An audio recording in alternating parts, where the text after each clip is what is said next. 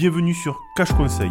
Le concept, en 3 minutes, je t'explique des notions financières, immobilières, crédit, prévoyance. Simplement, le but que tu puisses prendre en main tes finances personnelles. Je suis Nicolas Baraillé, cofondateur de la plateforme pédagogie financière Nico.io. Allez, on y va. Salut à tous, bienvenue à un nouvel épisode de notre podcast. Aujourd'hui, nous allons parler d'un sujet qui est trop souvent négligé, l'importance d'une réserve d'urgence.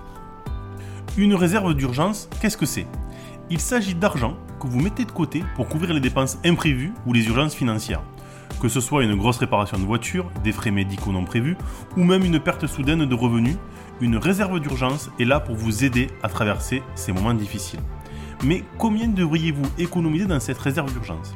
Cette question est essentielle et la réponse dépendra largement de votre situation personnelle. Cependant, une règle générale est d'avoir assez d'argent pour couvrir entre 3 et 6 mois de dépenses de vie. Prenons l'exemple pour mieux illustrer cela. Imaginons Sophie, une graphiste indépendante, ses dépenses mensuelles comprenant le loyer, la nourriture, les factures s'élèvent à environ 2000 euros. Selon notre règle, Sophie devrait viser une réserve d'urgence entre 6 000, 3 mois de dépenses, et 12 000, 6 mois. C'est un montant conséquent, mais il pourrait se révéler crucial si Sophie perdait soudainement sa principale source de revenus.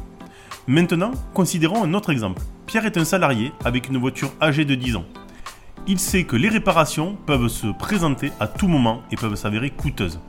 Pour être tranquille, Pierre a mis de côté 1500 euros dans sa réserve d'urgence, un montant qu'il estime suffisant pour couvrir les dépenses de réparation imprévues. Outre le montant, il est également important de considérer l'accessibilité de votre réserve d'urgence. Vous devez être capable d'y accéder rapidement en cas de besoin. C'est pourquoi il est préférable de garder cet argent sur un compte d'épargne ou un autre compte qui vous permet de retirer l'argent sans pénalité. Le livret A est souvent le bon compromis. Il faut comprendre que la réserve d'urgence n'est pas un investissement.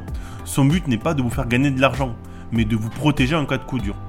C'est une sécurité, une bouée de sauvetage financière. Et si vous vous demandez comment commencer à constituer votre réserve d'urgence, la clé est la régularité. Même si vous ne pouvez pas mettre de côté beaucoup d'argent et que ce n'est qu'une petite somme chaque mois, c'est toujours mieux que rien. Avec le temps, vous serez surpris de voir combien vous pouvez économiser. En conclusion, une réserve d'urgence est une part essentielle de votre plan financier. Elle peut vous donner la tranquillité d'esprit de savoir que vous êtes prêt à affronter les défis financiers imprévus qui se présentent à vous. Alors, si vous n'avez pas encore mis d'argent de côté, pourquoi ne pas commencer à en créer un aujourd'hui? Merci d'avoir écouté cet épisode.